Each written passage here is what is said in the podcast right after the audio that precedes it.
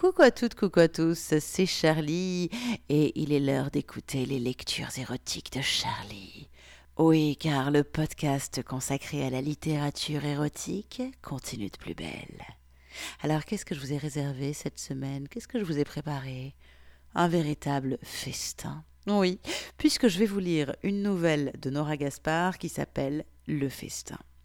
Cette nouvelle fait partie, elle aussi, du recueil du prix de la nouvelle érotique édition 2018. En fait, j'attends impatiemment l'édition 2019 et en attendant, eh bien, je relis les éditions précédentes.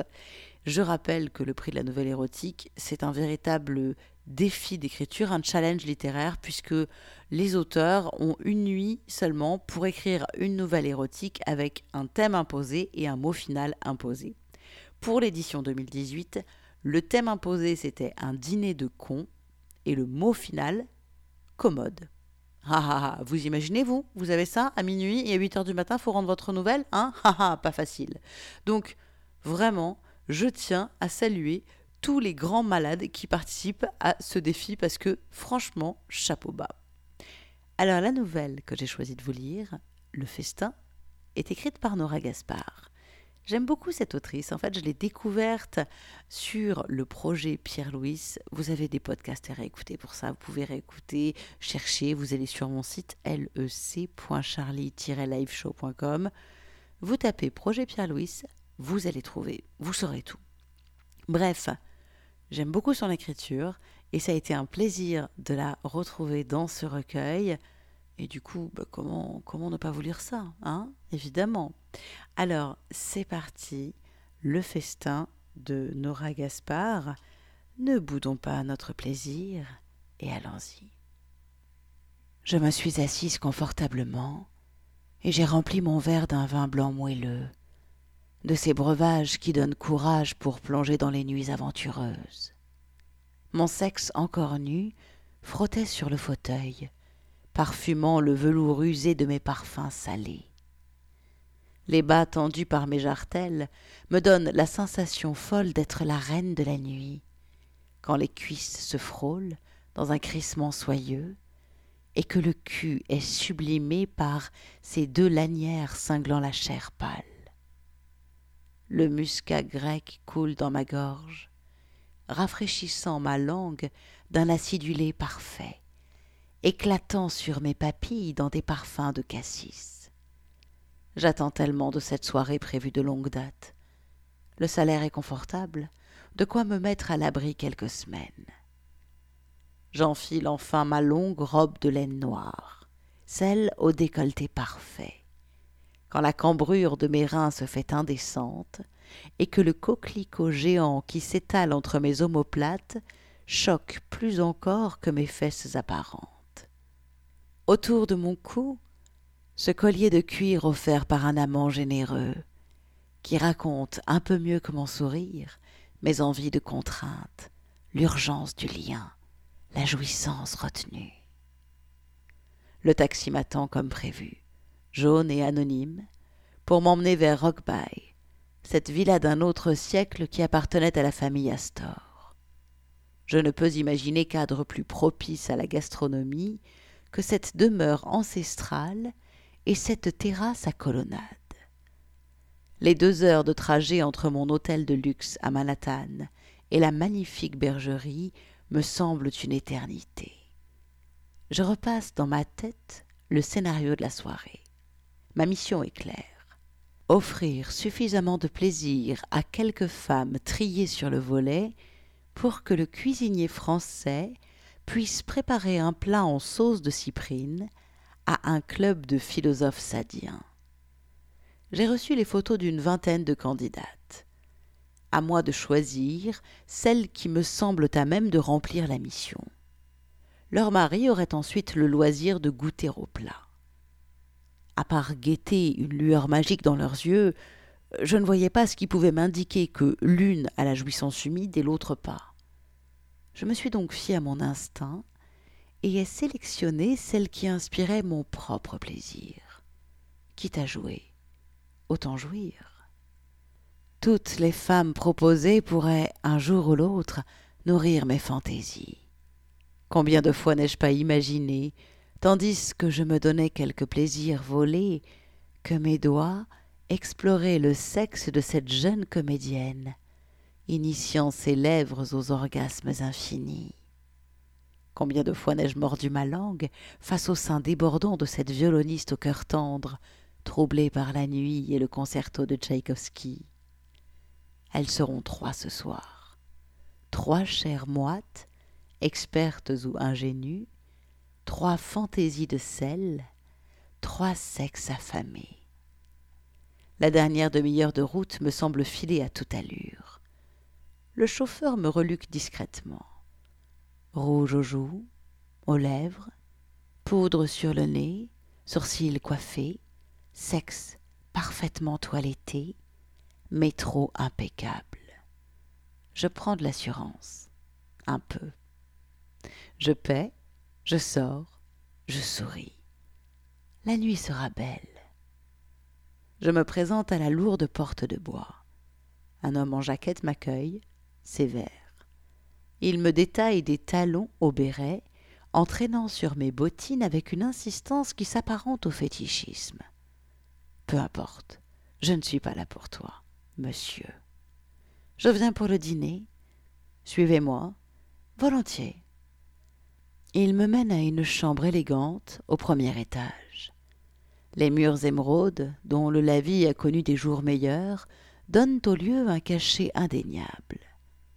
Au centre de la pièce, un fauteuil très particulier, comme je n'espérais même plus en voir, entre chaise et méridienne, avec des accoudoirs à buter de bois sculpté. Un petit tabouret de cuir est posé juste devant. J'imagine qu'il est prévu pour moi. Quel triste académisme. Un lourd rideau masque sans doute une deuxième porte ou un placard discret. Le maître d'hôtel m'informe de la visite du cuisinier, préalable à toute chose. Un pas lourd dans les escaliers délicats annonce l'homme, un géant plutôt appétissant, au regard timide. Il me tend un petit verre sculpté. Remplissez-le, s'il vous plaît, et ne traînez pas trop. Monsieur, le temps est un ingrédient indispensable. Vous le savez. Vous avez deux heures. Je ne veux pas être dérangé. Où sont-elles? L'homme de maison me désigne une porte de bois au fond de la pièce. Laissez-nous maintenant. Tandis que je me retourne pour aller chercher ma première promise, je sens le regard du cuisinier qui s'attarde sur mon dos. Joueuse, je fais quelques pas, accentuant l'indécente danse de mes fesses sur mes talons de cuir. Partez donc. Je veillerai à ce que personne ne vienne vous importuner, madame. Le pauvre reprend sa toque, son sourire, et s'en va préparer des viandes que je ne mangerai pas. J'ouvre la porte. La première candidate au plaisir est une femme d'une quarantaine d'années, le cheveu court, la guiche sur l'oreille, le regard noir. Son visage m'est familier, mais la mémoire me fuit, troublée.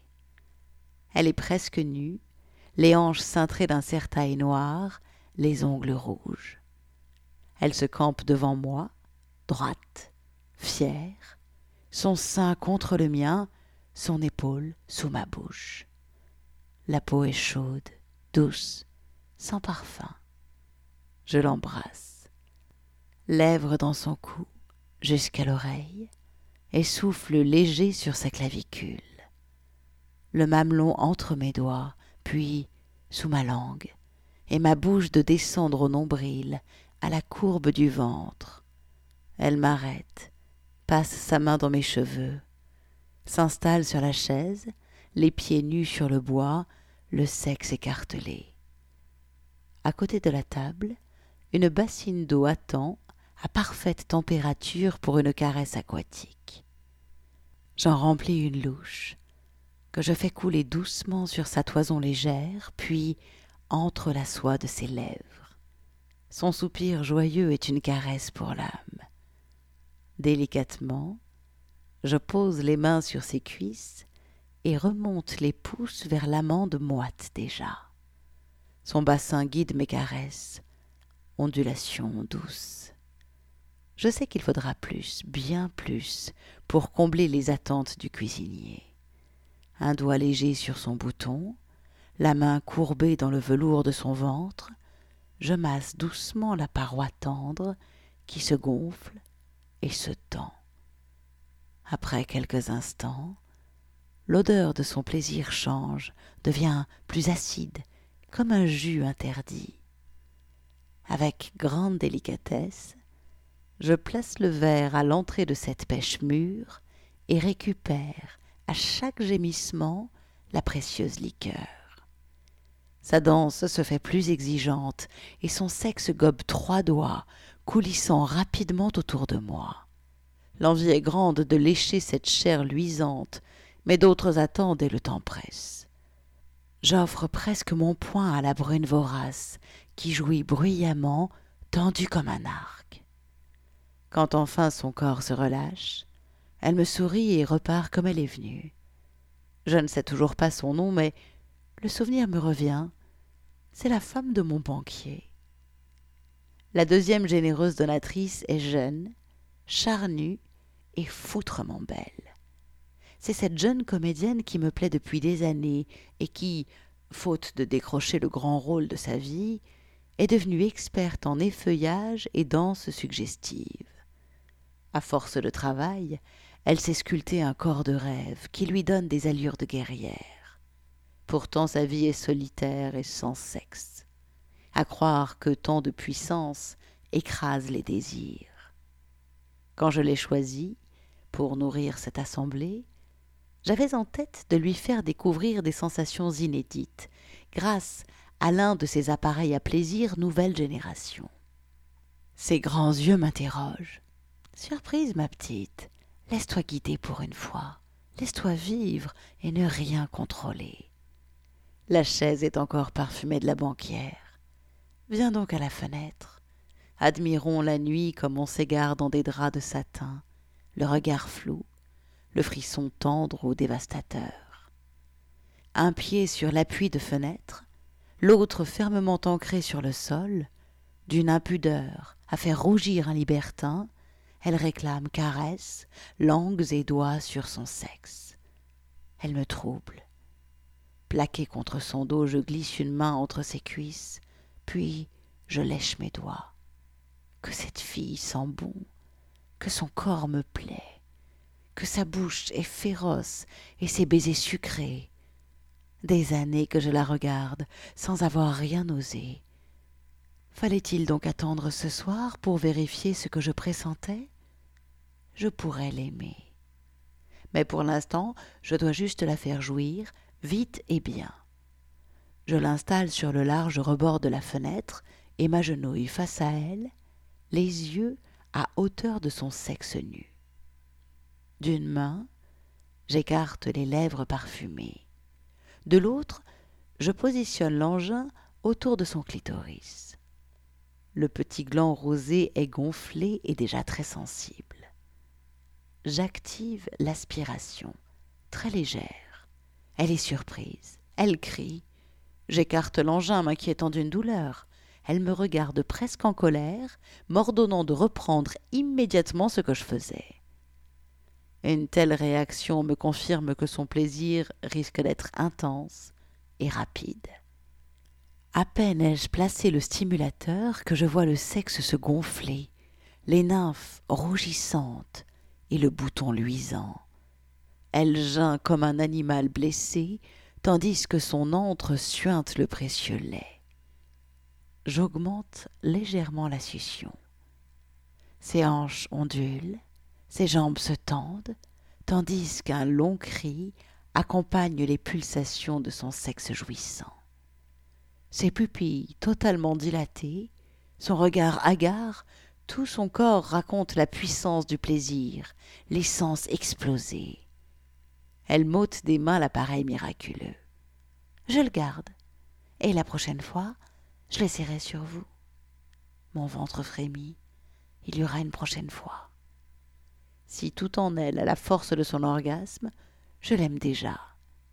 Je reste rêveuse et pantelante d'envie. Elle s'en va en sifflotant. Après quelques minutes, la troisième femme entre. Au premier regard, je la sens mal à l'aise. Elle s'approche de moi, hésitante, et me chuchote à l'oreille ses doutes. Elle n'est pas sûre de pouvoir, elle n'a jamais aimé que son mari. Elle s'est imposée de participer à cet atelier pour se prouver qu'elle est une femme libre et elle se dégonfle. Je suis horrifiée de l'entendre se diminuer de la sorte. N'est-ce pas évident que, faute d'envie, le jeu s'arrête? Elle me supplie de ne rien dire.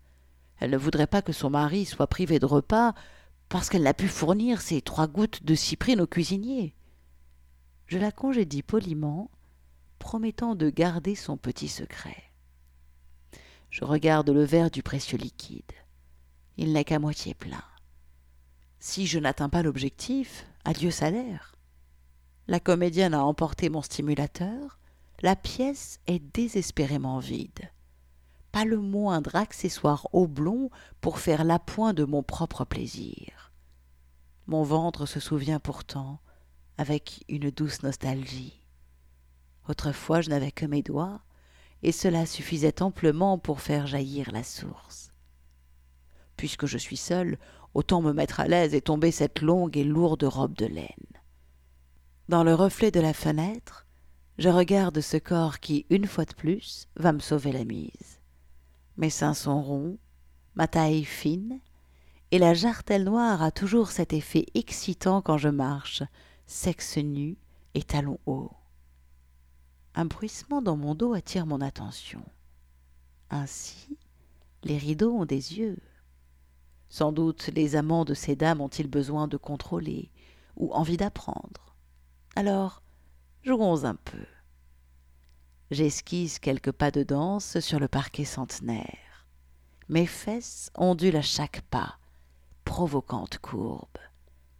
Je me campe, jambes écartées, face au rideau. Je glisse mon doigt dans ma bouche et redescends lentement vers mon sexe. De l'autre main, j'englobe un sein, pince un mamelon. Mes sensations se réveillent avec délice. Je perçois de plus en plus distinctement une présence derrière le rideau. Je m'approche. Une respiration haletante, un mouvement saccadé, plus de doute. Lorsque j'écarte le velours, je tombe nez à nez avec le maître d'hôtel, le gilet défait, le sexe à la main. Son regard penaud fait place à une lueur souriante lorsque je remplace sa main par ma langue. Entre mes lèvres, le gland va et vient avec rudesse, cogne mon palais, s'enfonce dans ma gorge. Ses mains agrippent mes cheveux avec force, tandis qu'un de mes doigts caresse la rosace de son cul, gratifiant son plaisir d'une dose d'impudeur. Ma bouche s'amuse de ce sexe raide, aspire et baise la couronne sensible. Dans ma main, les pulsations annoncent l'explosion. Et si c'était la solution? Soigneusement, je récolte le précieux jus et, ni vu ni connu, remplit le verre sculpté du fluide salé. Le maître d'hôtel me regarde, choqué. Chut Ce sera notre petit secret, Nestor. Vous ne voudriez pas que je dise au cuisinier ce que nous avons fait, n'est-ce pas? Portez donc ce verre au chef. Et ne trébuchez pas dans l'escalier. Seule, satisfaite de ma soirée, j'enfile ma longue robe, mon chapeau sage et mon étole. Lorsque je descends enfin au rez-de-chaussée, les garçons de salle en uniforme servent aux quelques invités un tendre gibier et sa sauce aux trois parfums. Le cuisinier me fait signe de loin. Un chèque au montant convenu m'attend sur la commode. Et voilà, c'était la nouvelle Le festin de Nora Gaspard. Voici donc comment elle a interprété le thème imposé qui était donc un dîner de cons avec en mot final, c'est respecté tout à fait, le mot commode. Si vous voulez réécouter une autre, deux autres mêmes nouvelles sur ce même thème, sur mon site, hein, vous trouverez Ou comment j'ai perdu mon plan cul de Catherine Verlaguet, ainsi que euh, Si mon corps est prison de Eric Abel. Si le corps est prison, pardon, de Eric Abel. Tout ça, c'est à retrouver sur mon site et puis tous les autres podcasts aussi, évidemment. Alors, je vous donnerai aussi les liens vers le site internet de Nora Gaspard, car elle a son propre site où elle partage des écrits érotiques, des photos aussi. Elle fait tout un boulot en ce moment sur la réappropriation du corps, le body positive, etc., etc. Et vous savez quoi? Il n'y a pas très longtemps, eh bien son premier roman érotique a été publié aux éditions secrètes ainsi qu'un recueil de nouvelles érotiques. Et qui c'est qui les a reçus hmm, C'est Charlie. Qui c'est qui va bientôt vous lire des extraits de ses livres de Nora Gaspard? Mais c'est moi, évidemment. Alors, noragaspard.com pour tout savoir sur l'autrice. Et puis, pour avoir tous les liens, pour vous offrir les livres, pour écouter et réécouter ce podcast, les autres, justement, les autres du prix de la nouvelle érotique, vous tapez PNE dans le moteur de recherche de mon site, vous trouverez tout de suite. Eh bien, rendez-vous sur lec.charlie-liveshow.com. Et bien voilà. Ce podcast est terminé. Eh oui, c'est fini la lecture érotique pour aujourd'hui. Mais si vous êtes en manque de lecture, bah vous avez plein d'autres podcasts érotiques à écouter. Et puis, vous pouvez aussi écouter, si ça vous intéresse, mon podcast zen qui s'appelle La passerelle, le zen. On change d'ambiance, mais c'est encore moi qui lis. Ma voix sera-t-elle vous charmer même quand je vous parle de tarot, d'astrologie et de spiritualité? C'est une autre question. En attendant, prenez soin de vous et on se retrouve bien évidemment la semaine prochaine pour une nouvelle lecture. Ah, érotique. À très vite. Ciao, ciao, ciao.